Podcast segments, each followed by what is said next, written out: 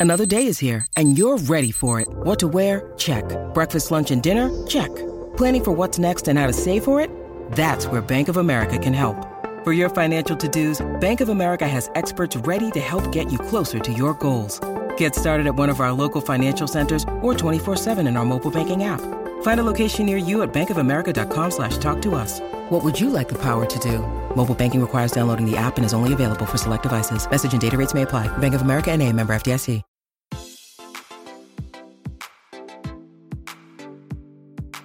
Este es un podcast donde hablamos de todas esas cosas que tu mamá te decía que eran tiempo desperdiciado. Videojuegos, películas, series y más. Somos tres amigos de toda la vida que hablamos apasionadamente de todo lo que nos gusta y más que mantenerte al día con noticias, vamos a compartir nuestras experiencias y recomendaciones.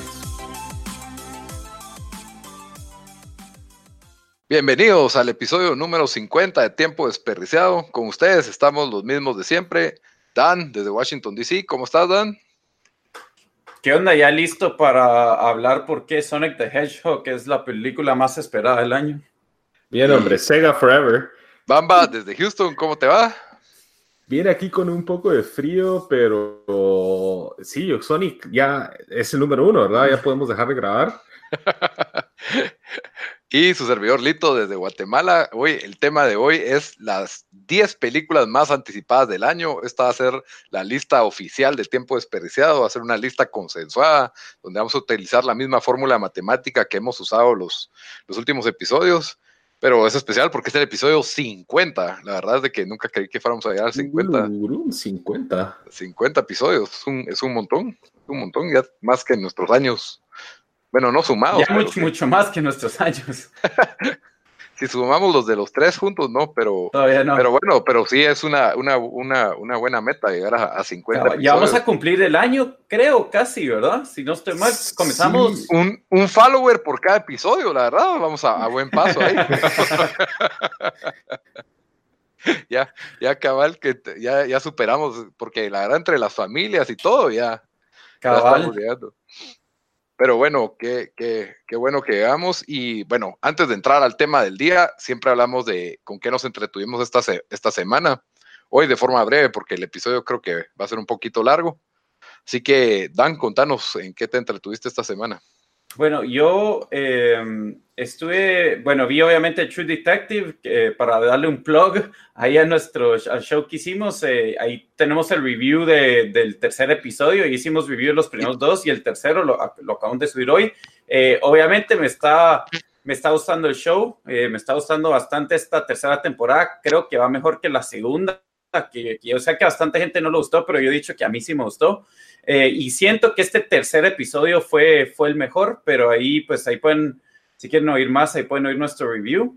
Eh, ajá, aparte de eso, eh, estoy jugando Spider-Man, al final estoy jugando el, no el juego de Spider-Man, sino el DLC, que la verdad lo que enseña es qué pudo haber pasado mal con este juego porque no me ha gustado el DLC. Creo que comenzó bien la primera parte, o sea, fueron lo, lo, dividieron como en tres diferentes DLCs, ¿verdad? El primero estuvo bueno, el, segundo estuvo bien, bien malo, o sea, me aburrió, está bien repetitivo, siento que el malo es Hammerhead, que yo no sé si existe en los cómics, porque no, no, no he leído los cómics, pero no es, no es un villano que, que la verdad que no sé, no, es un buen villano, por decirlo así. Es un villano bien chafa de Spider-Man. Es malísimo. Entonces, y, no está, o sea, siento que sí no está bien escrita la historia como estaba eh, en el juego, ¿verdad?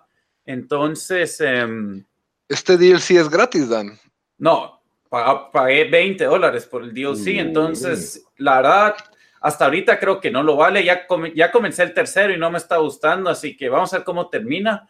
DLC eh, por todo, por un paquete de cuántos?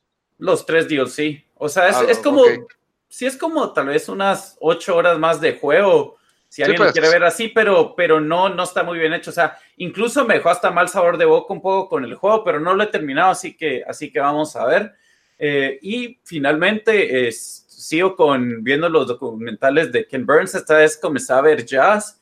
Y sí, como he dicho, ese tipo es, dar clases en cómo contar una historia, o sea, cómo te meten el, en lo que estaba pasando en, yo qué sé, en New Orleans cuando comenzó el jazz o, o, en Chicago en los 1920 o 10 cuando también estaba comenzando, o sea, es, es excelente y voy por, ya por el tercer episodio de eso, entonces me está gustando y prácticamente eso hice esta semana.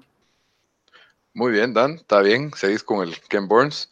Y Bamba, ¿vos qué te hiciste? Eh, estuve en San Antonio el fin de semana para PAX South, que es un festival, es una, perdón, una convención de gaming, eh, algo famoso en Estados Unidos, de Penny Arcade. Hacen uno en la costa este, uno en el sur y uno en el oeste, si no estoy mal. Creo que son tres packs eh, que hacen en el año.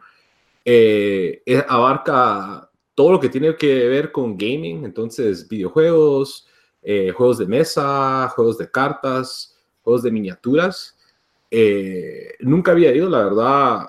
Eh, entonces, fue una experiencia que me gustó bastante. creo que hubiera querido estar más tiempo. O sea, llegué a San Antonio el viernes, pero solo básicamente a, chelear a, San Antonio porque fue después del chance. Y solo estuve todo el día el sábado, pero sí estaba. No para... abasto.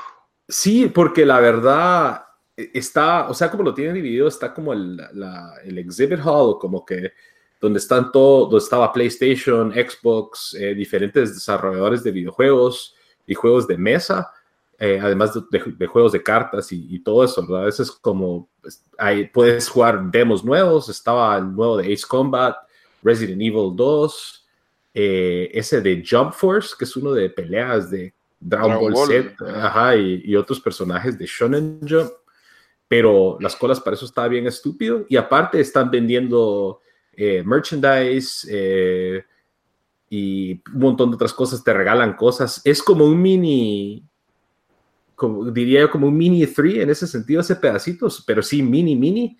Ah, y aparte está el lado de, de, juegos, entonces con tu pase puedes, eh, básicamente, tienen una biblioteca de juegos de mesa, entonces vas con tu pase y decís quiero sacar eh, ¿qué te digo yo? Eh, no sé, Risk o algún otro. Entonces te, te, escanean el pase y te lo prestan y te puedes ir a jugar con tus amigos. ¿Y te jugaste, seis horas de Risk o no? no, Dungeons and Dragons. No, ya vas. La verdad, pasé bastante tiempo jugando Magic.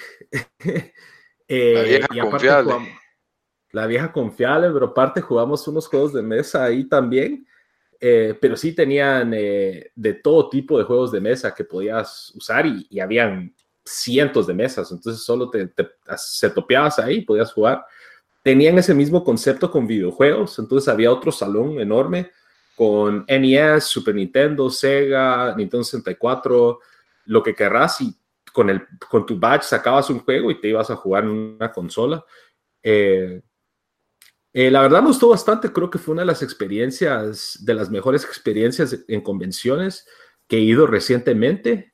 quiero volver a ir el otro año, pero estar los tres días definitivamente. Y aparte había paneles, eh, había un arcade con, con, Street Fighter, Dance Dance Revolution y todo eso. Y cosplay de todo, estuvo muy bien. Eh, ahí subimos unas fotos también, creo que en el, el Twitter y en otras ahí. No subí muchas, pero subí algunas. Eh, aparte vi el documental de Netflix de Fire Festival, que para los que no han, los que viven abajo de una piedra o no tienen Twitter o, fue, es un documental basado en el desastre y fiasco que fue este festival llamado Fire, Fire con Y. Eh, la verdad, si les gusta ver un desastre, un train wreck, súper, súper recomendada. Yo creo que vos también la viste, Valito. Sí, y Fire, The Greatest Party That Never Happened, está re fácil de encontrar en Netflix, está trending ahorita, y la verdad es de que es bien, es bastante intensa la forma en que está contado el documental, hasta salís con, hasta quedas con estrés, y pues ahí no hay, no hay spoilers, creo que la mayoría saben, pues la verdad es, un festival que salió mal, en eso, en eso se los dejo porque no quiero darles más detalles.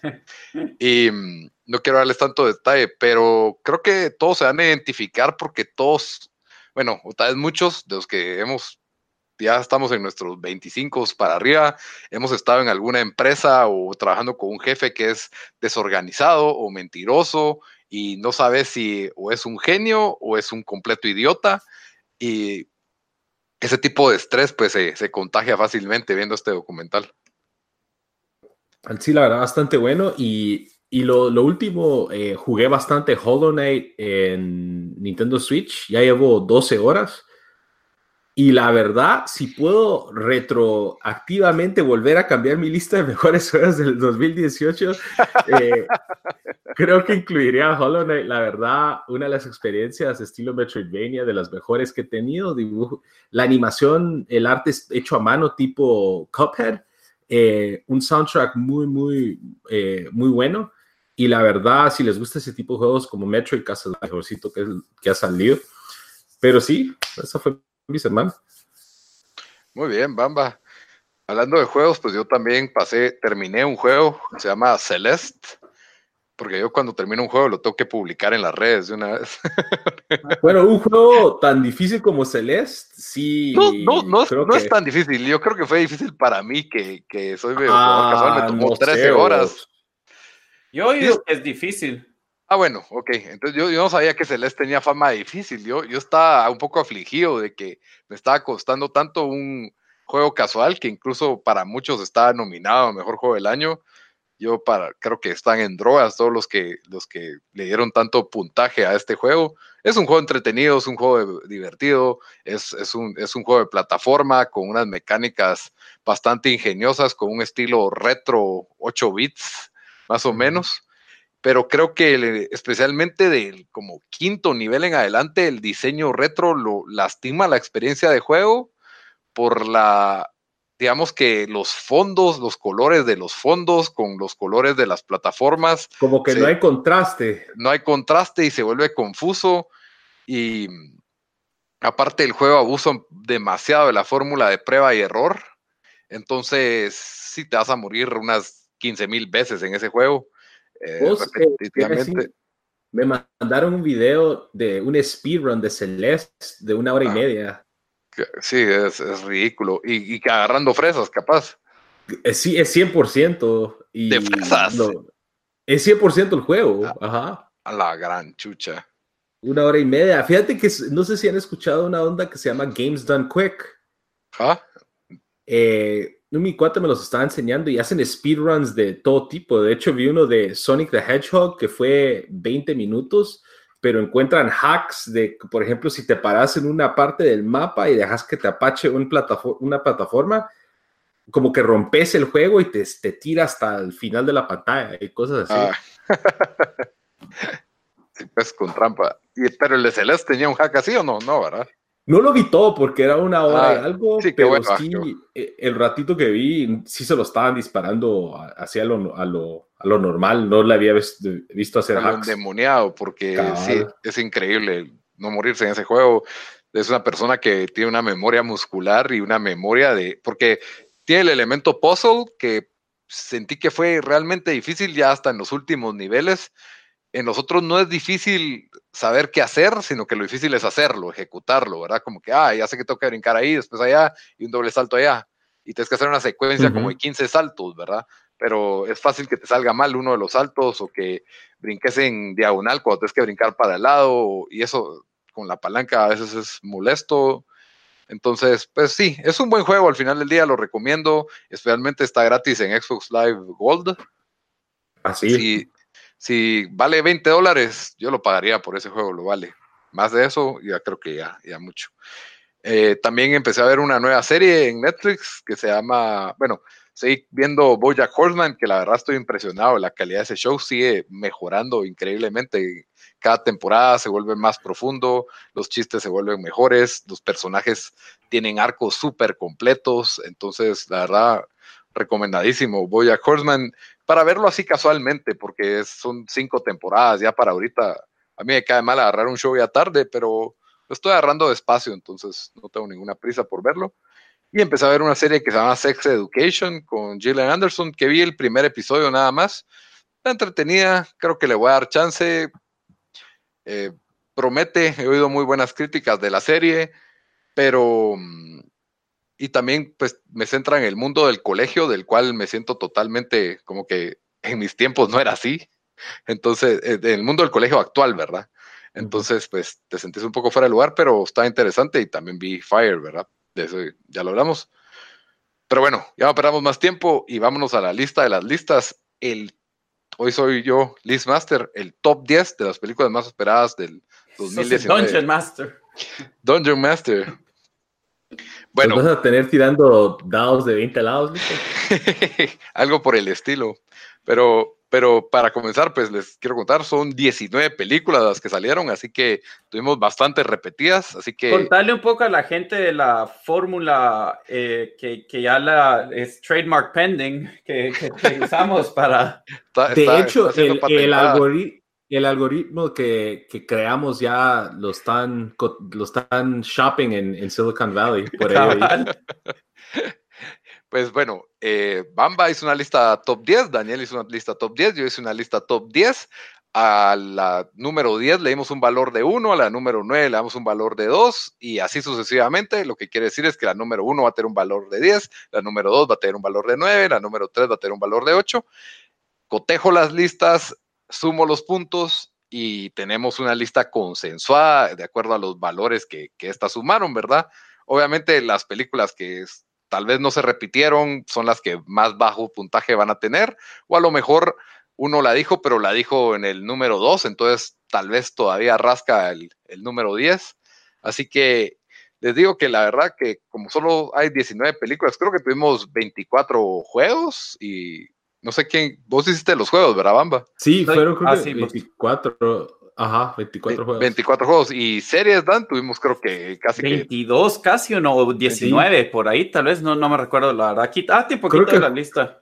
Pero, creo que fue más, un poquito más consensuada que la de los juegos, que en los juegos sí estuvimos un cacho. 22, 22 tuvimos. Sí, ah. y en, a cabal, y, pero los shows de Bamba quedaron hasta...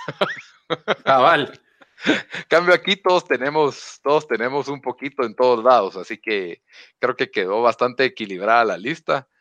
Y pues obviamente los, los que los títulos con menos puntaje pues son títulos un poco más oscuros y los títulos de más alto puntaje pues son más o menos son más conocidos, pero por ahí van a haber un par de sorpresas que yo todavía estoy impresionado que no metieron en su lista. Dijiste y otra... que es más oscuro porque Oz está en mi lista. ¿Qué? Es nada que ver, nada que ver. Eso sí, yo entiendo que no te caiga bien Jordan Peele, pero ahí sí te pasaste, Lito. bueno, ahí van a ver las sorpresas, pero mejor empiezo el tema porque siento que estoy enlodado y no puedo salir de. Pero bueno, empecemos con la, bueno, las que sacaron un punto nada más. La verdad es que las voy a dejar empate todas en 17 porque es irrelevante el ranking cuando no entran al top 10. Así que, ¿quién quiere empezar? Porque tenemos una cada uno empatada con un punto. Eh, si quieren, yo comienzo porque. Bueno, la número 17, Dan, empatada con otras dos, es Sonic. Contanos. Dan, tenías número 10 Sonic. Espérate, espérate, espérate, espérate. Miren. Esta es, yo creía que solo estabas chingando todo el día.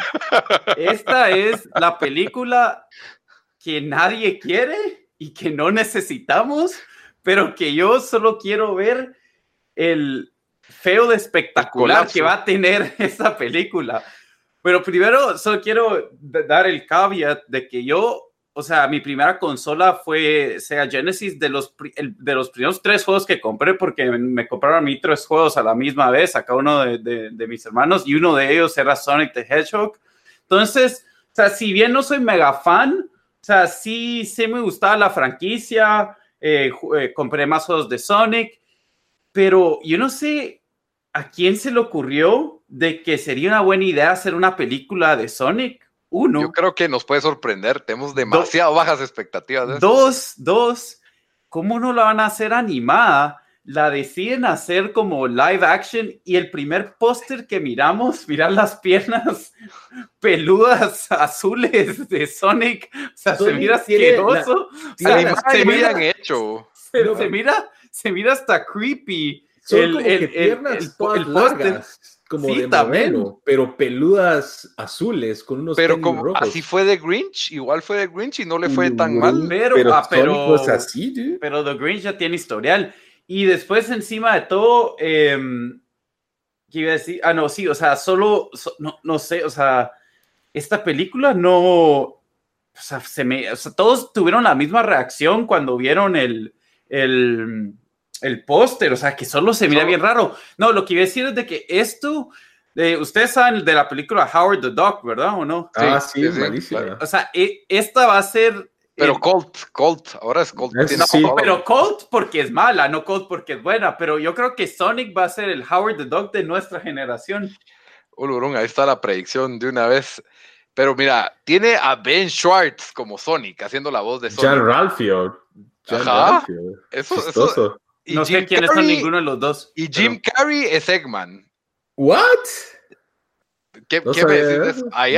Jim Carrey carga taquillas, carga taquillas. yo creo que ya no, pero las cargaba antes. Cuando hacía eh, The Mask, cargaba taquillas. Cabal. En 1995.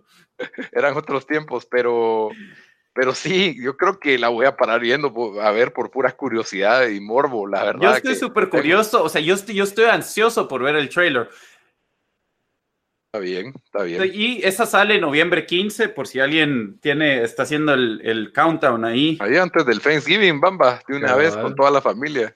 Voy a ver Sonic y después, como voy a sentir tan mal después, voy a comer, like, eat my feelings. Eso va a ser. bueno, Ben Schwartz, ¿qué tan malo puede ser? Ben Schwartz es chistoso, así que, quién sabe, reviven, la, reviven a Sonic. Pero bueno, entonces mm. la otra número 17, Bamba, Pet Cemetery. Pet Cemetery es un remake eh, basado, o sea, es basado en un libro de Stephen King, eh, que ya hubo una película de Pet Cemetery de los 80s que a mí me gustaba mucho, en que era, era buena. Entonces, la verdad, no creo que hay trailer todavía eh, de esta película, si no estoy mal, o tal vez sí hay, no, no me fijé. Pero creo que se me hace interesante para ver cómo pueden ellos modernizar eh, esa idea, ah, si hay un trailer. Bueno, les fue, les, fue, bien con It, o sea, por lo más que uno piense que a mí, a mí me gustó It, o sea, no es la gran cosa, pero estaba bien. Entonces, yo creo que, que bueno, como Hollywood, Hollywood, everything old is new again, ¿verdad? Entonces. Cabal. Sí, y la verdad creo que no, no está, como cabal mencionaste, It fue un, éxito en taquilla, eh, y la verdad creo que también de, tuvo una, una recepción pues decente. Entonces creo que Pet Cemetery va a tener algo parecido. Eh, sale el 5 de abril de este año. Eh, y sí, creo que, creo que puede ser. Uno de los protagonistas es este viejo, el que salía en Fair Rock from the Sun, que se me olvidó. John Lithgow. John Lithgow. Ah, John Lithgow. Es, mm. chistoso. Pero aquí de plano va a ser el viejón ese que, que le cuenta el cementerio, digo yo. Eh, creo que ese va a ser su papel, si es que porque yo nunca leí el libro, pero de lo que me recuerdo de la película de los noventas, ¿verdad? Bueno, y yo pues tengo una película bastante rebuscada. Eh, literalmente me gustó tanto el título que dije, tienen mi dinero con ese título. El, sale ahorita en febrero del 2019. El actor principal es Sam Elliott, que estuvo nominado al Globo de Oro por su papel en A Star is Born como el hermano. Y la película se llama The Man Who Killed Hitler and Then Bigfoot. Wow, ¿esa de dónde te la encontraste? No la vi en ninguna lista. Yo tampoco la vi en ninguna lista. Es un director nuevo. Tiene. ¿Estás seguro que esa no es de esas licas que venden ahí en el centro que, que son como de Turquía y, es algo así como un macho todo fumado? No por el actor, ah, por el actor. Y lo que y vi el trailer y me gustó el trailer. Lo que sí es que, o una de las dos, creo que esconden a Bigfoot o porque te quieren sorprender en la película y no te lo quieren en el trailer, o porque el CGI va a ser espantoso. A mí, y, simplemente va a, a mí me suena que es un student film esa película, ¿verdad? Sí, pero ajá, cabal, de lo que, de lo que vi en el trailer se mira entretenida y, y el título es atrevido, es ese tipo de película B que puede tener una calidad como que una joya escondida. Entonces fue una, un poco una apuesta, fue una apuesta oscura, pero me dio mucha intriga y se estrena en febrero de, de 2019. Ok. Bueno, entonces empezando la número 16, Dan, ¿qué nos tenés para Dark Phoenix? Ulurun. Bueno, eh, Dark Phoenix, no tengo mucho que decir más que a mí me gustan las películas eh, X-Men. Por lo más que no sean las mejores, X-Men, la caricatura y, en el mundo de superhéroes son los que más me llegan. Entonces, eh, he visto todas las películas, menos la última, que se hace como dos años. Ahí la, compré y todo, eso no, no, la vi y lo va a ver. Fue la peor. ah, sí, bueno, pues em, sí, aquí sale Sansa Stark, Sophie Turner como, como, ajá, eh, como Jean Grey. Y es la historia de Jean Grey, ¿verdad? Entonces, eh, sí, o sea, creo que fijo la voy a ver porque, como digo, o sea, hasta las de Wolverine, que a gente no le gustó, a mí sí me gustaron. Eh, entonces, por eso la, la, incluí en mi lista y sale junio 7. Sí, creo que va a ser lo último que hacen con esta saga de, de Fox, porque ya como comienza el, el merge de Fox Disney y si le va bien, pues Disney tal vez rescate algo de ahí y si no, pues de plano van a borrar y, cuenta nueva. Tuvieron un duro golpe en las críticas con la última película, pero las anteriores dos habían sido muy, muy buenas, en mi opinión, de lo mejor del mundo de superhéroes. Entonces, pues por ahí tengo anticipación dividida, pero número 16 fue Dark Phoenix. Nadie la incluyó en su lista, ninguno de ustedes. no. Wow. Muy bien. Bamba, número 15, Lord of Chaos o Chaos. Ah, ok, estoy medio haciendo trampa con esta película. Sí, ahí puse el eh, asterisco, pero te la, te la, dejé pasar. 2018 en Europa, pero el release en Estados Unidos es en febrero. Eh, es una película dirigida por Jonas Ackerlund, que él es pues, bastante famoso director sueco, eh, y trata de Noruega en los años 90, durante el, como que el el inicio del, black metal, es obviamente una versión super Hollywood, super, o sea, diría yo, es hasta bordering en parodia eh, de lo que he visto, pero se mira bastante interesante ver cómo ellos recuentan lo que sucedió en esa época, porque aparte del desarrollo del black metal, eh, hubieron muchos, por ejemplo, hubo una serie de iglesias que fueron quemadas, eh, y también hubo unos asesinatos entre gente de la escena y, creo que, es, que pinta para tener una historia interesante y con un toque de Hollywood. Yo la verdad tampoco soy fanático de las bandas que, de, las cuales la película trata, que es Mayhem y Bursum. Entonces a mí no me ofende el hecho de que eh, les haga un poco de burla. De hecho, un punto muy chistoso, el vocalista de Bursum, que fue uno de los que cometió esos crímenes, aparentemente él está, o sea, en la cárcel y es antisemita y medio racista. Y el actor que está, que lo va a protagonizar es, es judío. Entonces, como que la ironía, la verdad me da bastante risa y yo creo que puede ser muy entretenida, la verdad. Eh, pero sí sale el, el release en Norteamérica, es el 8 de febrero de 2019. Muy bien.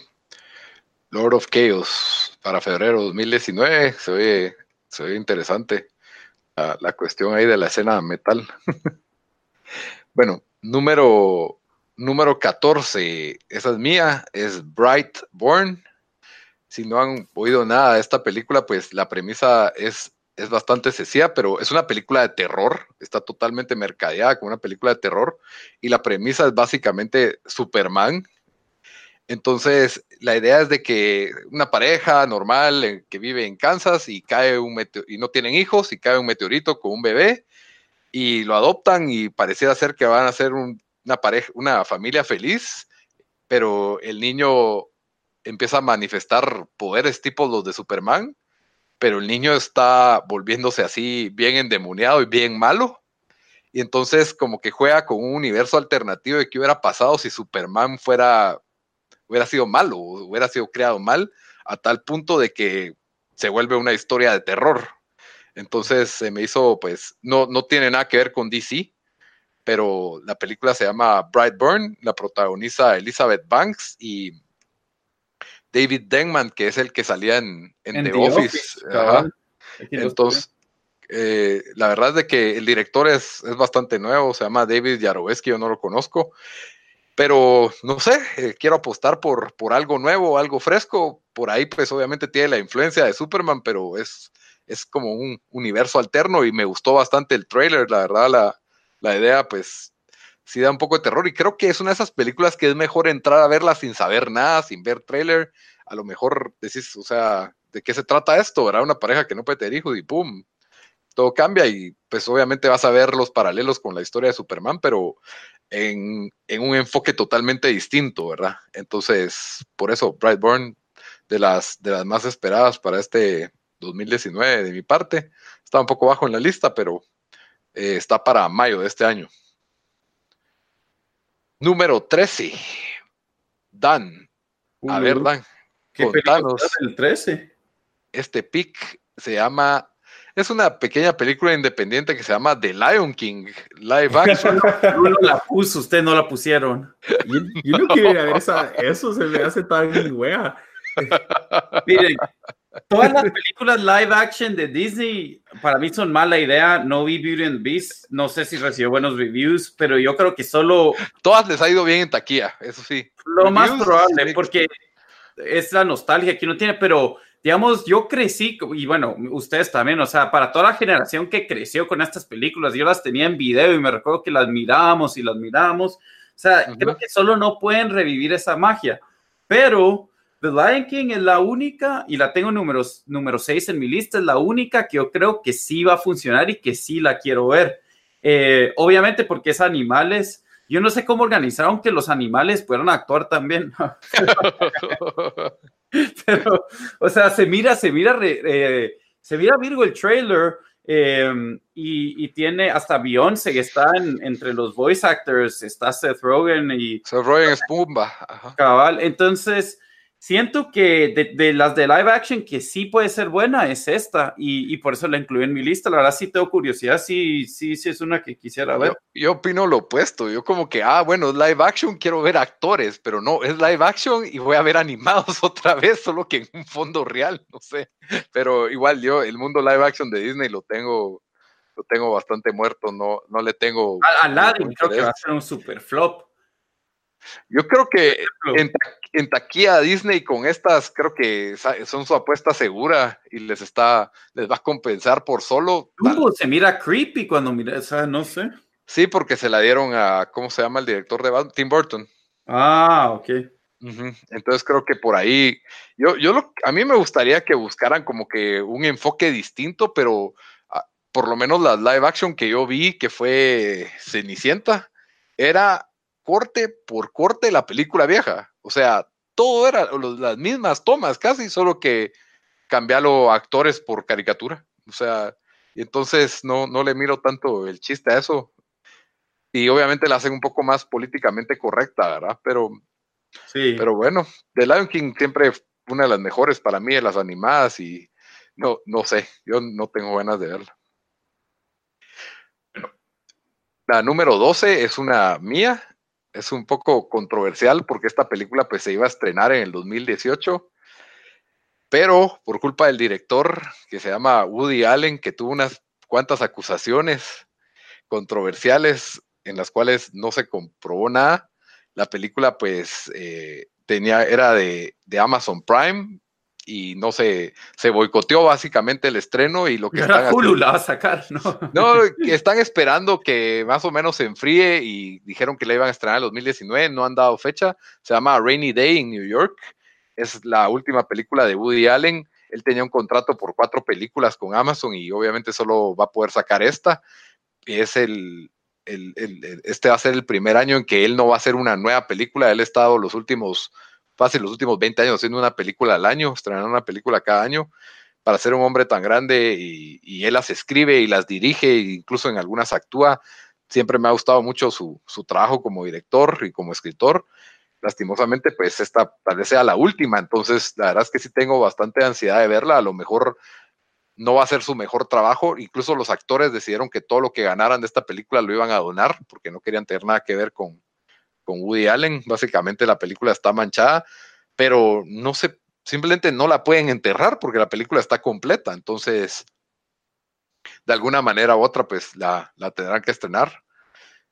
Así que de Woody Allen a Rainy Day in New York, número 12. Bueno, aquí es donde se pone controversial la cosa. De la 11 a la 9 hubo un triple empate. Igual que en videojuegos. Entonces, lo que hice fue que la 9 la puse como la mía y la... pero pero es, válido, es válido. Me lo van a justificar. Y la 10 y la 11, que es la suya, pues lo que yo quiero es que me digan en una forma de, de pequeño debate de 20 segundos cada uno.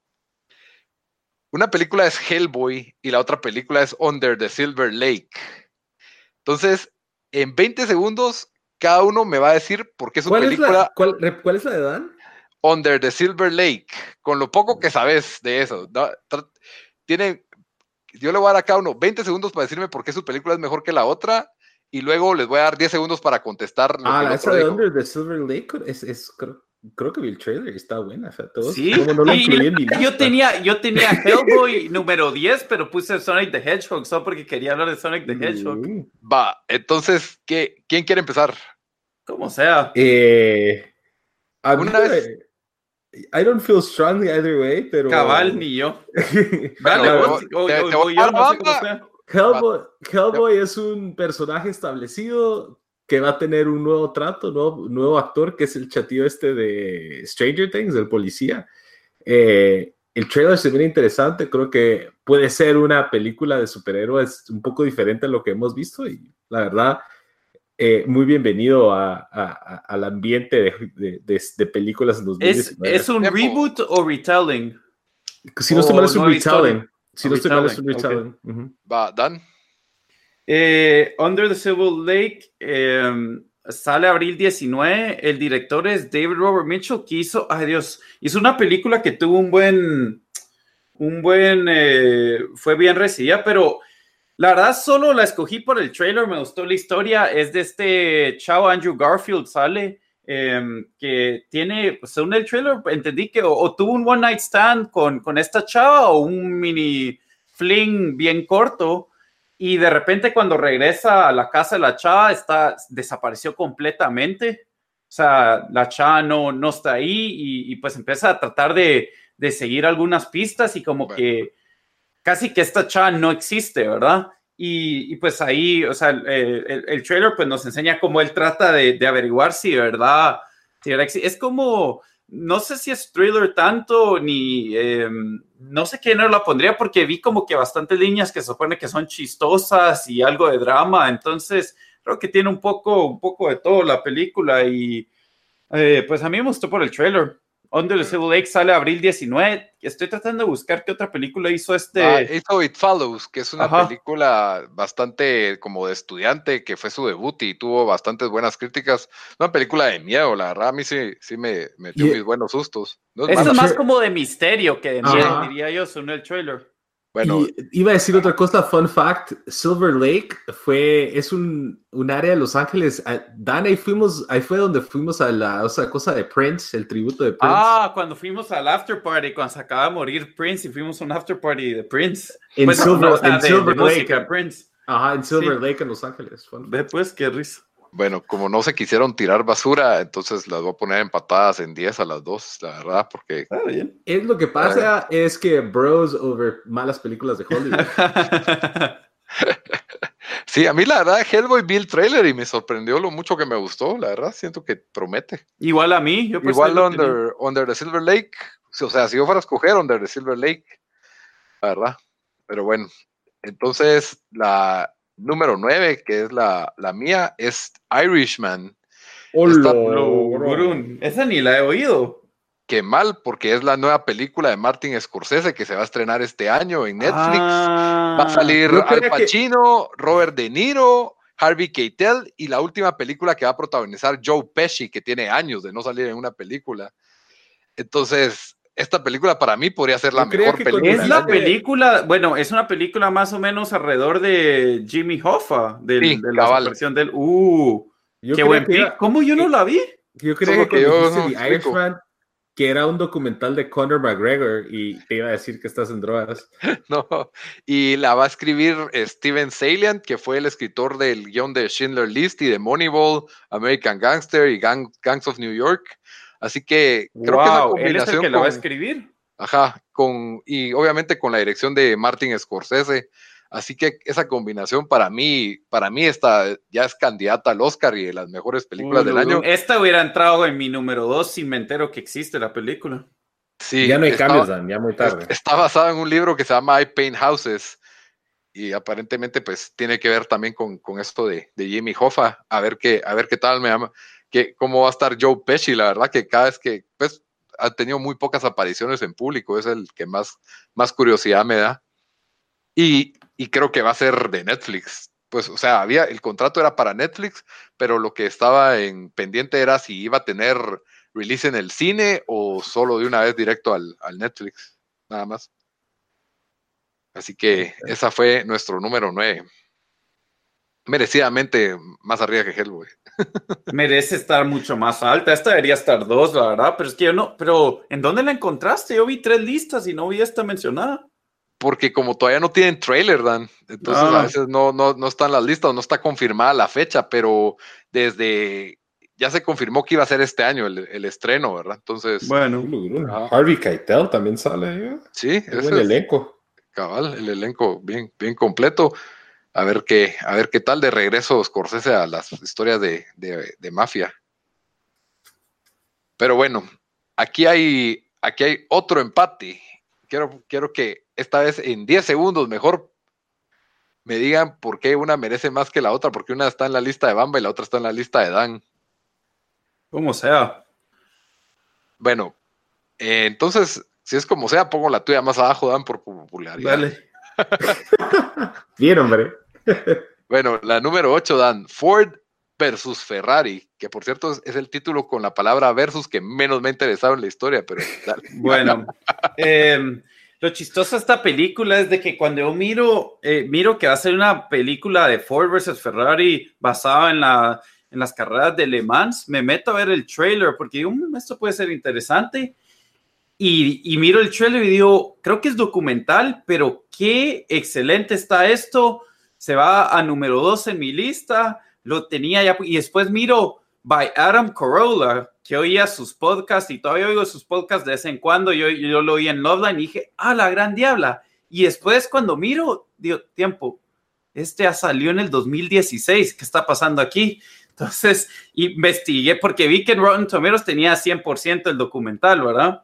Entonces me doy cuenta y él hizo un documental de, de, de, que como en, en los 60, Dios, en, en, esa época, ¿verdad? O sea, Alemán era de las carreras más importantes y quien ganaba esas carreras sí tenía, sí impactaba en, en cuánto vendían los carros y todo eso, ¿verdad? O sea, sí era como un premio que, que le importaba a, a, pues a los, a, a, los, a los manufacturers de, de carros. Y, si miran, si miran el trailer de, de el, el, documental, la verdad, después me di cuenta que se llama The 24 Hour War, eh, Ferrari versus Ford versus Ferrari. O sea, habla de cómo casi cada carrera se moría alguien. Eh, si, si han visto, ¿cómo se llama aquella película con Thor que vimos que es buena? Eh, Rush. ajá. O sea, ahí pasa, pasa, algo similar de que, o sea, era, era de verdad, era de vida o muerte esas competencias, ¿verdad? Entonces, eh, habla, eh, habla de que como Ford siempre perdía contra Ferrari nadie le podía ganar a Ferrari y, se, o sea, vino desde, desde el, creo que Henry, el hijo de Henry Ford o Henry Ford III o no sé quién era, eh, si era el hijo el grandson, pero dijo, hey, esta carrera la vamos a ganar sí o sí y Ford le metió todo para tratar de ganar a Ferrari. Entonces, esa es la trama del documental y me imagino que le fue también al documental o la historia es tan interesante que decidieron hacer una, una película sobre eso. Y la película sale eh, Christian Bale y Matt Damon. Me imagino que no sé, no, no hay trailer todavía, entonces no sé, no sé em, quién, quién va a ser el que maneja Ford y quién es el que, el que va a manejar Ferrari. Em, y la dirige James Mangold que hizo Copland, Girl Interrupted, 310 eh, to Yuma, Walk the Line y Night and Day. No sé cuál es Night and Day, pero hizo. Eh, ah, hizo Logan también. Es Night como Night de Caballero. Ajá, esa. Creo que hace, creo que es una de Tom Cruise bien mala. Bueno, la cosa es de que también hizo Logan, ¿verdad? Entonces, sí, buenísimo. Entonces el, tipo ha hecho buenas películas y eh, eh, sale junio 28. Eh, me, me, me, interesa, si, siento que va a ser como, como esa que Crash o como se llama esa. Em, Rush. Que, Rush, que, que sí va, va a sorprender a bastante gente. Entonces, por eso lo incluí en mi lista. Sí, Christian Bale, la verdad, con eso, pues ya medio tener mi dinero. Pero bueno, esa fue la número 8, Ford versus Ferrari, y todavía no tiene fecha, entonces está para este año. No, junio 28, junio 28. Ah, no, hay, no, hay, trailers, pero sí hay fecha. Ok. Número 7, esta estaba en, en nuestra lista, Bamba. ¡Shazam! Bien, hombre. pues sí. ¿Qué pensás, Bamba, de Shazam? Miren, yo antes de Aquaman dije, mm, no sé si Shazam va a estar como que no va a funcionar, pero yo siento que Shazam va a ser el Aquaman del 2019 y para eso sí me apunto. Entonces creo que el trailer no estuvo tan mal y yo creo que el tono de la película, en base a lo poquito que hemos visto, no se lo toma muy en serio y creo que puede ser que DC ya le encontró al menos alguna su fórmula de cómo sacar estas películas. Entonces, mi expectativa definitivamente subió después de ver Aquaman. No sé qué pensás vos, Lito. Parecido, la verdad, y tiene el tono de comedia mucho más subido.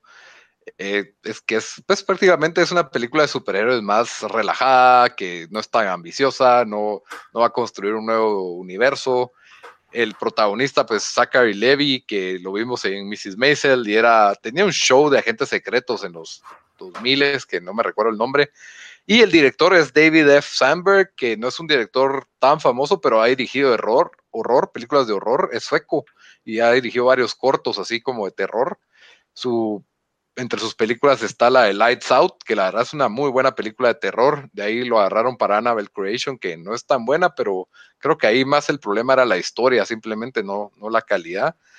Y. Mm, Él era el de Chuck, se llamaba la serie. De, Chuck, Chuck se llamaba. Ah, ya me recuerdo esa serie.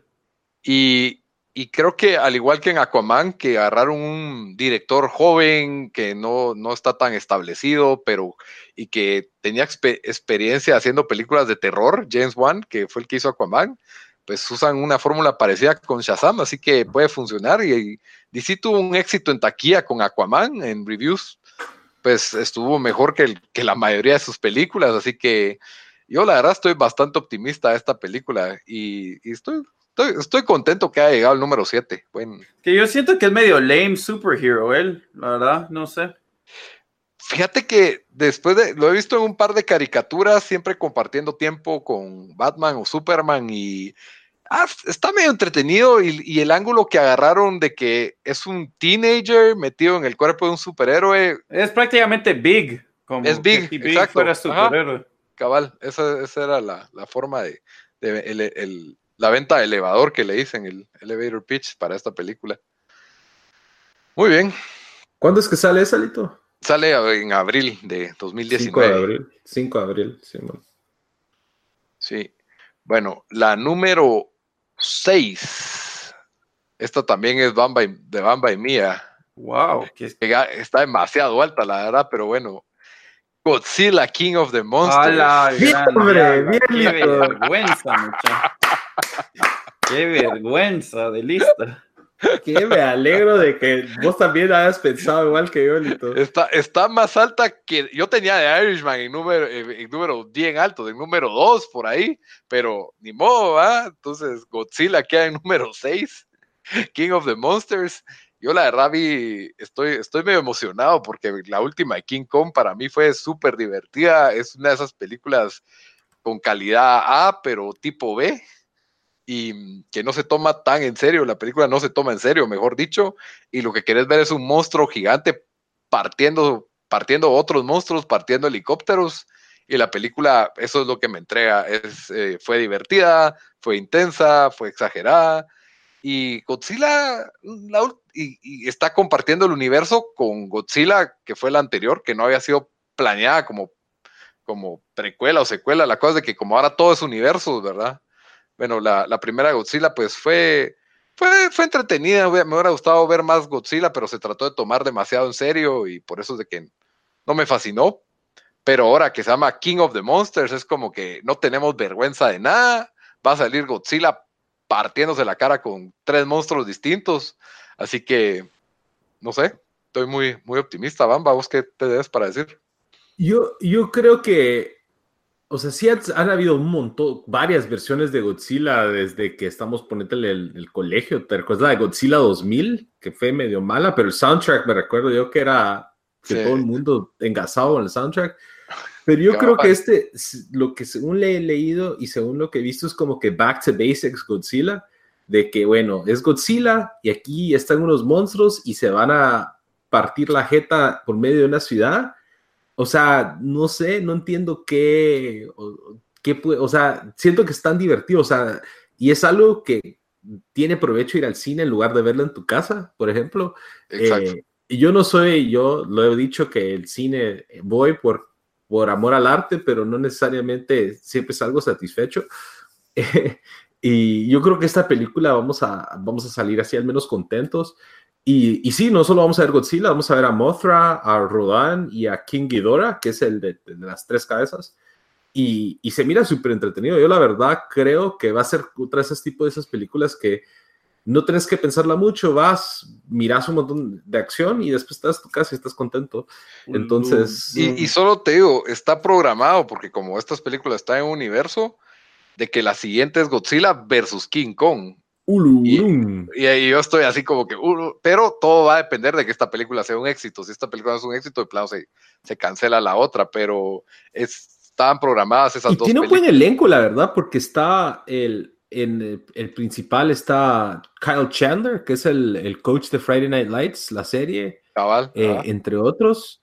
Sale Vera Farmiga, que ella salió en American Horror Story, Coven y sale Eleven de Stranger Things también. Sí, y incluso la primera Godzilla sale, ¿cómo se llama? Walter Cranston, sale el chavo de Kikas, tuvo, tuvo varios actores y en la otra pues sale el Brie Larson, el actor de, en la King Kong salió Brie Larson, el actor de, de Loki, de, Marvel, Samuel L. Jackson, John C. Reilly, eh, John Goodman, o sea, las películas han, han tenido su, su, buen cast pero no sé, yo sí estoy contento, yo sí quiero ir a ver Godzilla. La verdad es de que Rampage me dejó muy El rey de los monstruos. King of the Monsters. Perdimos cualquier credencial que teníamos para criticar decisiones de los Oscars, incluyendo esto en el top. Yo solo quiero decir que ese credencial lo perdimos cuando teníamos a Sonic the Hedgehog en número 10. No, Hedgehog está 20 y dime explicación. 17. bueno, el número 10 de tu lista, pero que haya hecho una aparición en básicamente menciones honorables. Cabal.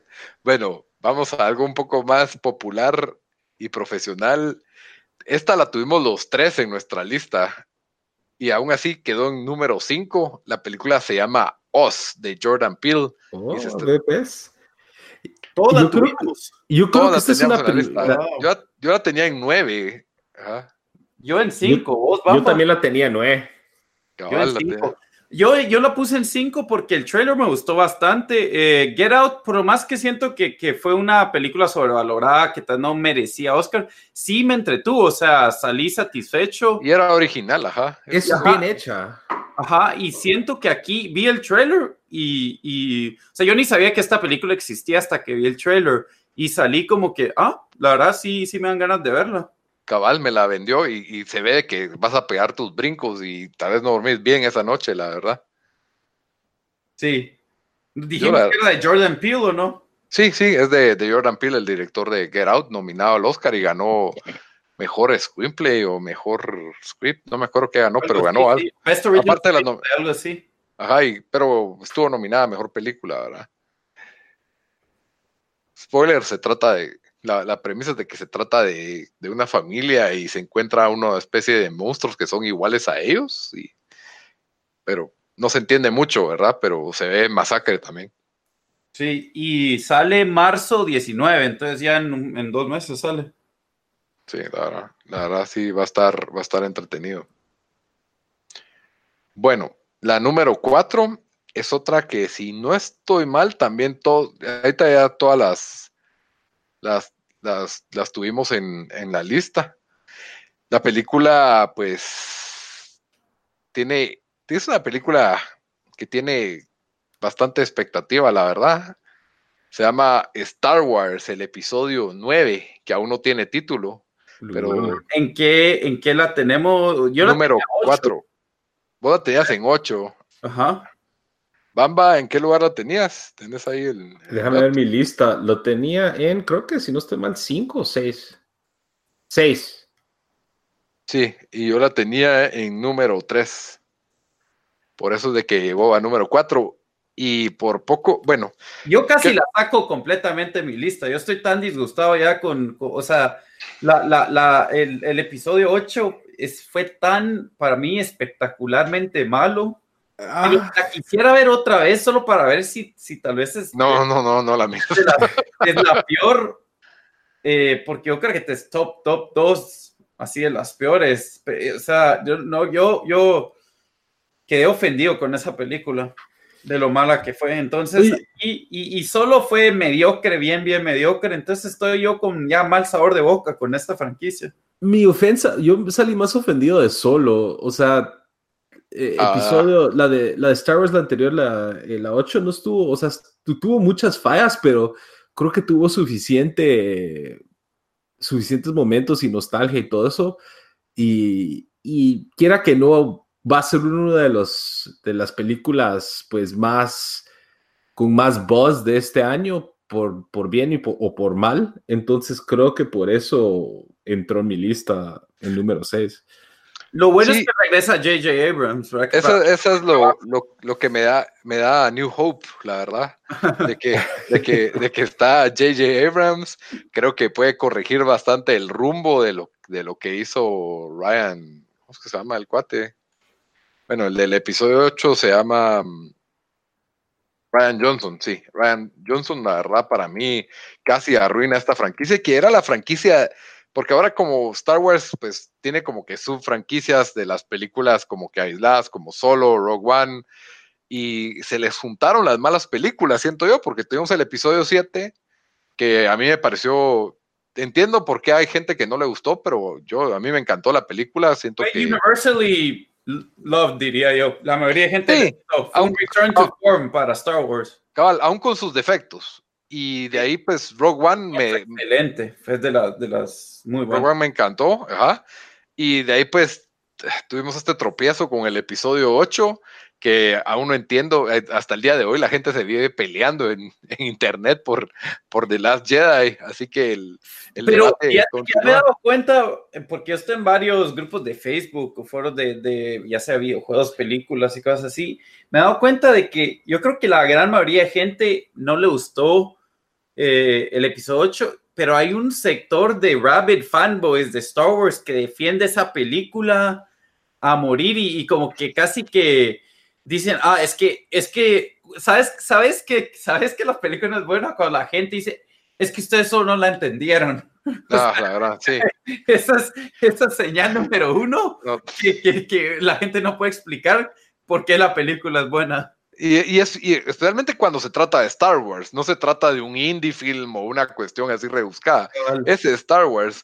Entonces, no me frean. Y, siento que mucha gente te dice, hey, es una película de magos galácticos, no te la puedes tomar tan en serio. Yo como que es Star Wars, pues, o sea, es una de las películas ópera prima de fantasía espacial. Es, space opera. es la Space Opera. ajá, es Space Opera.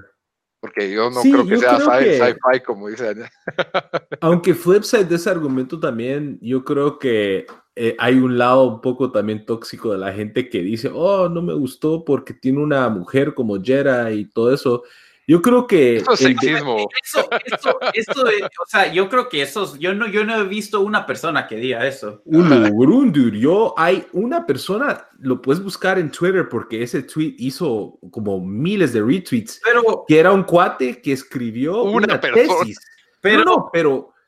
Y un montón de Mara en Reddit también. Mm, pero, uh, o sea. Pero quejándose de la protagonista. En Twitter todo. O sea, en Twitter puedes encontrar, o sea, o sea, cualquier pensamiento más malo que puedas pensar va a haber en Twitter alguien defendiéndolo, ¿verdad? O defendiendo esa acción, o sea, lo que sea. Pero, pero yo creo que en cualquier foro, no va a decir de debate serio, pero, o sea, nunca he visto que a alguien no mm. le gustó eh, eso. el, Internet no es un foro de debate serio en general. yo, no, he visto, yo no he visto, bueno, no sé, en Reddit no he buscado, pero no he visto que alguien eh, alegue por eso, pero... Ahí voy a buscar ese tweet porque it made the rounds y lo, lo retuitearon miles de veces. Y, pero sí, o sea, solo estoy diciendo que el argumento es medio tonto either way, pero sí la película tuvo muchas fallas, estoy de acuerdo, pero regresa J.J. Abrams, es Star Wars. Eh, es el cierre de la saga como que principal, pues, o sea, es bueno, estaba vivo. unos ocho años más que tienen que ser más pistos. Sí, no, menos de ocho años, dos años ya están sacando una nueva, pero, pero me refiero que es la misma saga que viene de las películas que a nosotros nos gustaban, ¿verdad? Que tal vez ya las agarramos un poco tarde por haber nacido en los ochentas, pero digamos, esta es la saga donde vive Han Solo, donde vive Luke Skywalker, donde estuvo Chewbacca, Millennium Falcon, mm. todo eso, o sea, es esa, es esa historia, ¿verdad? La historia de los Skywalker. Y pues lamentablemente, spoiler alert, ya Ryan Johnson mató a Luke, ya se murió Han, y habían matado a Leia, pero voló como Mary Poppins y no se murió. Entonces, pero la actriz sí se murió, entonces no sé qué van a hacer con eso. Creo que, que J.J. Abrams tiene una carga enorme y por más que quiero tener la esperanza de que sea buena, J.J. Abrams a veces no es bueno para, es bueno para iniciar una historia, pero no tanto para terminarla. Lost, les recuerdo a la gente. Así que, y no tenemos título todavía. Solo creo que ya ahorita en febrero sale el trailer. Ojalá que, que no se llame The Lost Jedi. Sí, cabal. Pero, pero bueno, esa fue. It's gonna be good again, se llama. Making Star Wars great again. Build the wall across the galaxy. bueno, la número tres que yo o sea, está bien. Ya sé cuál es, ya sé cuál es, ya sé que haya estado en la lista, pero tan alto por un cambio de último minuto. Zombieland 2. Bien, Dan. Número, número 2, ese fue el cambio que hice. Ah, yo la tenía número 3. Bien. a Star Wars por eso. Zombieland. Eh, esta película, a mí, yo la vi tarde, eh, la vi, vos creo que fue el que me dijiste que la viera, Lito, a mí me encantó. Me encantó, la he visto más de una vez después de eso. Eh, el cast es excelente. Bueno, solo que tenga Woody Harrelson, ya, ya sabemos de que van por buen camino. Eh, sale Jesse Eisenberg también y Emma Stone. Eh, ¿qué, se puede decir de la primera? O sea, es, toca un tema probablemente ya, ya, o sea, que... que Triadísimo. Hasta parece entonces, pero logró, logró hacerlo de una forma tan chistosa eh, que, que, sí, o sea, en, en, ese sentido fue un poco como, no es, no es similar, pero es como, digamos, Shaun of the Dead, que agarran, que agarran ese, que lograron agarrar algo así ya overused y, y, lo, y lo lograron hacer chistoso, bueno, relevante. O sea, yo, yo cuando me enteré que salió una dos, esa, esa sí la voy a ir a ver al cine fijo, de, o sea, el fin de semana que salga. Sí, yo estoy de acuerdo. Creo que es de una de las mejores películas de, de comedia, horror que tuvimos un gran debate con Lito de, de si comedia horror es horror, pero eh, y sí, creo que agarra, agarra el tema de zombies y lo hace bien refrescante. Creo que hay una muy buena química entre el elenco, Emma Stone, Woody Harrelson, Jesse Eisenberg y Abigail Breslin. Eh, hasta siento que se están divirtiendo, haciendo, o sea, en, la actuación, o sea, se nota en el, en el desarrollo de, de, los personajes. Entonces me, me, me, puse muy contento de ver que regresaban todos ellos para la parte 2. Creo que también, bueno, si a estas alturas no han visto Zombieland 1, también hay un, un cameo de Bill Murray que es muy chistoso. Eh, ah, sí. y, y quiero ver qué, qué, van a hacer, cómo van a expandir esta historia, qué sorpresas o qué cambios podrían tener. Creo que da para, para una posibilidad de que va a ser una buena película este año. Yo, la verdad es de que a mí me encantó Zombieland 1, igual que ustedes, pero la razón por la que no la puse en la lista es de que creo que cuando Zombieland salió, no tenía, o sea, creo que ahorita ya estamos fatigados del tema de zombies en ese entonces. Ya estábamos fatigados en ese no, pero no había, mira, los que mira, Yo la vi tarde, así que yo estaba, o sea, yo, yo ya lo vi Walking Dead Season. Fue hace 10 años, no existía The Walking Dead cuando salió. No, pero cuando yo la vi ya, yo la vi como en el 2014, algo así. Pero, pero sí, está bien. Y la película, como vos decís, Woody Harrelson, Emma Stone antes de que fuera Emma Stone, la verdad, hace, hace muy buen papel, tiene muy buena química. Eh, Jesse Eisenberg antes que fuera Jesse, Eisenberg, antes de que hubiera hecho Lex Luthor. Entonces, yo creo que esa película capturó, ¿cómo es que dicen? Capturó el rayo en una botella y no sé si se puede replicar esa fórmula. Creo que solo van a ser como que los mismos chistes, pero más exagerados. le tengo confianza a Woody Harrelson porque él hace entretenida cualquier cosa, como yo lo he dicho aquí al aire yo puedo ver a Woody Harrelson leer una guía telefónica y me entretiene. Entonces, está bien, pues, pero no, no creo que vaya a ser ese clásico de culto como fue la 1. Entonces, ya con eso, pues me quedo como que. Ah, no, no, va a ser como la 1 con esa actitud, Lito. o sea, no la puse en mi lista. Por eso no, sé, no sé cómo no está en tu lista esto, pero después de lo que ha hecho Star Wars, sí está en tu lista. Ahí le toca el punto a Dan. Le toca el punto a Dan. Ah, la gran, pero Zombieland. Pero es que Star Wars es la franquicia. Es la franquicia más grande de todos los tiempos. Zombieland 1 ha sido mejor que cinco películas de Star Wars. That's true. Pero ahí están esas tres de Star Wars, eh, o esas dos si querés. O sea.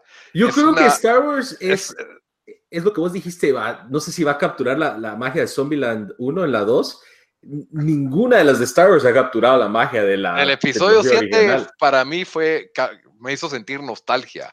Esto solo ha sido 10 años, fue una buena película, fue una buena historia, ya vi lo que quería saber de esa historia y ahora vienen, es como el nuevo Ghostbusters, ¿me entendés? Ya, otra vez, eh, necesitábamos más de Ghostbusters, no sé, o sea, no, no es un superhéroe con unas historias, pero, no sé, como te digo, puede ser entretenida y buena, pero creo que queda abajo de la, va a quedar siempre atrás de la 1.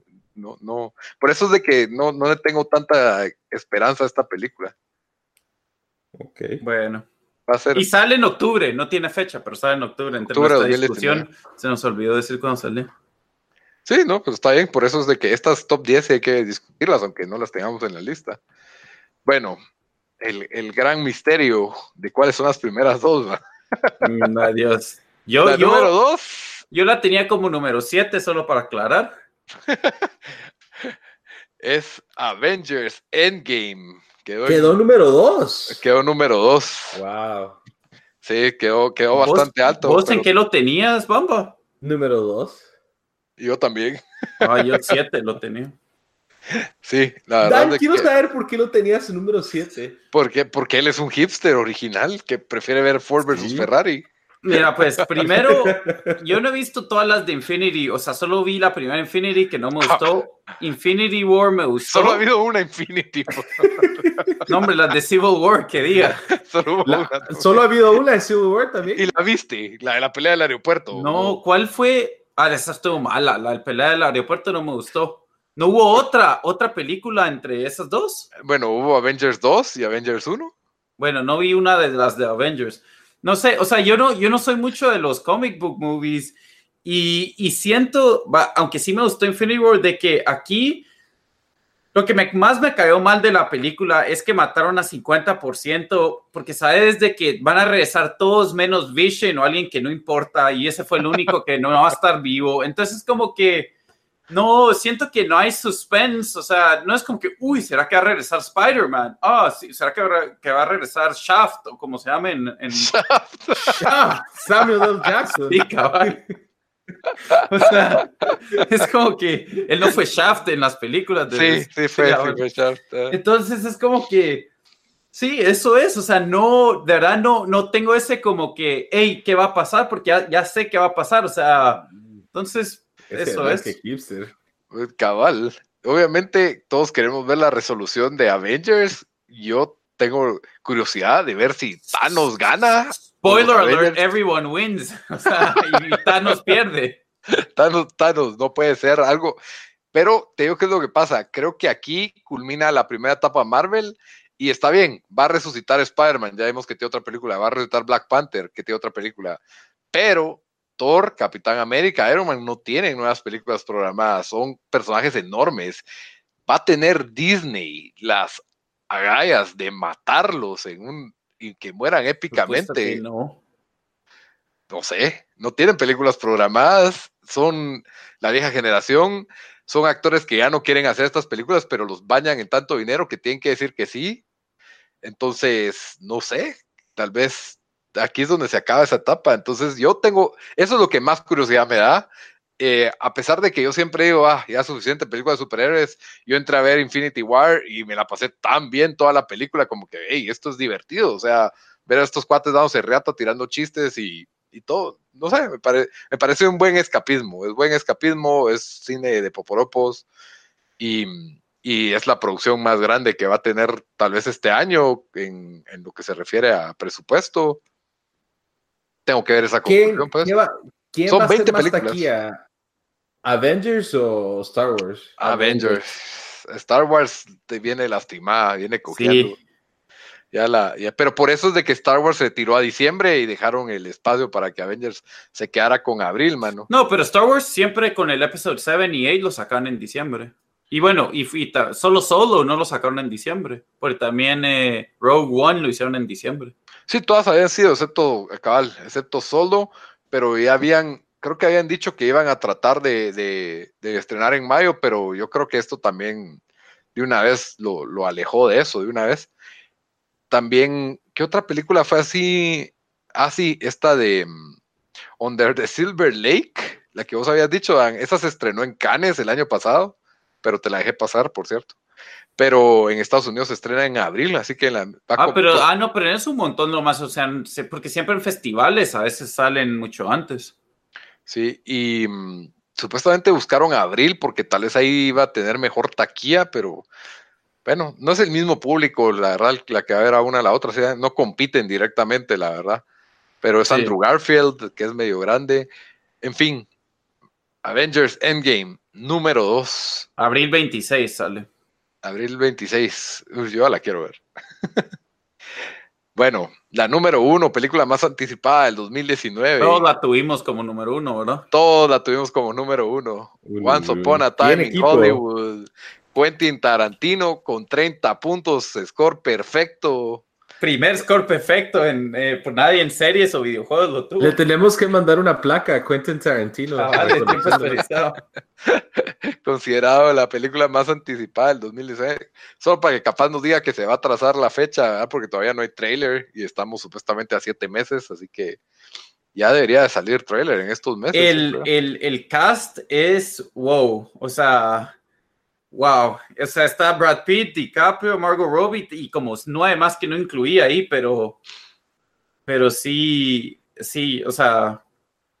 Sí, y es un territorio inexplorado por él. Bueno, es en los 1970, si no estoy mal, ¿verdad? O 60. Es durante 60, es durante la época de Uh, Charles Manson. Los murders de Charles Manson. Iba a decir Marilyn Manson, Mason. Marilyn Mason. Marilyn Mason. Ibas a acusar cables.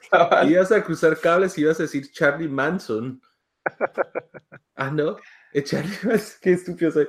Pero sí. Eh, había un luchador que se llamaba Charlie Manson. Por eso se me Pero sí, ya imagínate, DiCaprio, Brad Pitt, Al Pacino, Dakota Fanning y Margot Robbie ahí hay cinco ya pesos. pesos Incluyendo el que, ay Dios, también sale el que, ¿quién es el que, que, sale en bastantes películas de él, el que le corta la oreja a alguien en... Em, Michael Madsen. Ajá. También, sale, Emil Hirsch.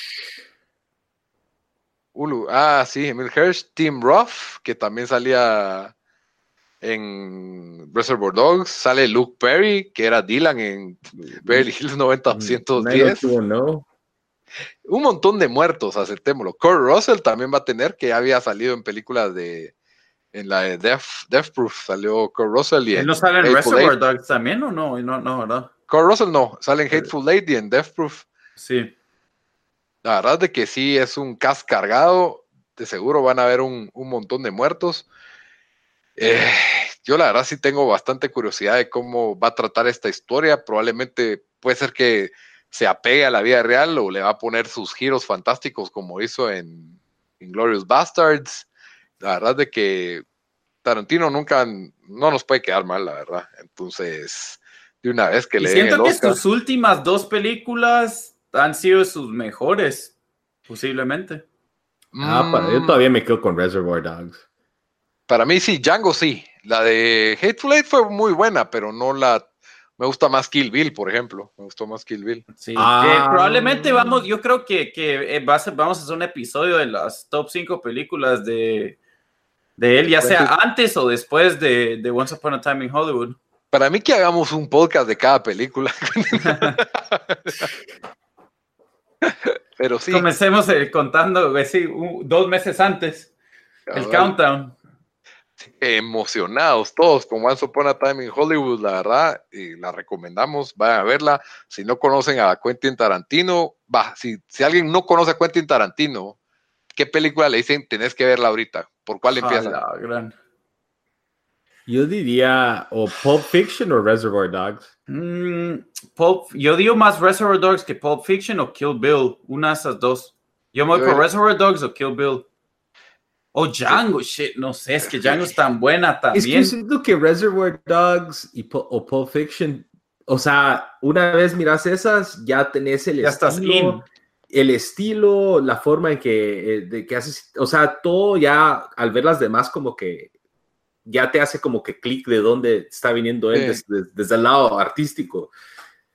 En eso tienes razón, yo siento que cabal, esas dos capturan la esencia de lo que es él, porque él o sea, él hizo eso de Scratch, mientras que el otro es Tarantino hace anime, Tarantino hace western. Western, cabal. Eso sí, eso es buen punto. Ajá, entonces sí, tal vez, pero si me decís entre Reservoir Dogs y Pulp Fiction, Pulp Fiction ya tenía presupuesto, Pulp Fiction ya, ya fue su prime, siento yo, su ópera prima, diría yo. Reservoir Dogs fue un increíble comienzo y ya se ve como que low budget y todo, y, y no sé. Ah, pero todavía holds up, though. o sea, a pesar de que es, a pesar de puro diálogo, puro diálogo, pero estamos hablando de alguien que es así basic, entonces le decís, bueno, tenés que ver una y querés que le guste. Yo, yo diría entre Pulp Fiction y si, bueno, ahora, si sabes que es alguien que le gusta western, obviamente Django, si sabes que es alguien que le gusta anime, Kill Bill. Pero, yo creo que sí, sí, tal vez, tal vez Pulp Fiction diría yo, porque tal vez ya tiene el tiene un poquito más de Hollywood, pero personalmente Reservoir Dogs es mi favorita. Lo que sí, para mí, Kill Bill tiene el mejor comienzo de todas. Es que te atrapa desde el primer minuto. Kill Bill 1, eh, volumen 1. Aunque no sé, me, gusta el comienzo de Reservoir Dogs. Con la, música y están todos caminando, todos salsas, no sé. No, pero es una, es una, conversación sobre qué es, qué es Like a Virgin de Madonna. así que, ajá, ah, de tipping, sí. Y, Buscemi no le gusta el tip. Este, sí, gracias, Steve Buscemi, gracias a que no está en esta película, hubiera estado. Como que si le hiciera falta, ¿verdad? Que por cierto, se murió su esposa recientemente, eso vi. ah, pues, Hace como una semana, sí. Bueno, entonces con eso. El, top 10 de. Mm, el recap del top, el top 10. Muy bien. Under, eh, número 10, Under the Silver Lake, empatada con Hellboy. Sale abril 19. Número 9 de Irishman, todavía no hay confirmada, pero ya va, a competir al Oscar con Once Upon a Time in Hollywood. Entonces, con la película de Martin Scorsese, no está confirmada la fecha, Netflix 2019. Número 8, Ford versus Ferrari. Eh, sale junio 28. Christian Bale y Matt Damon.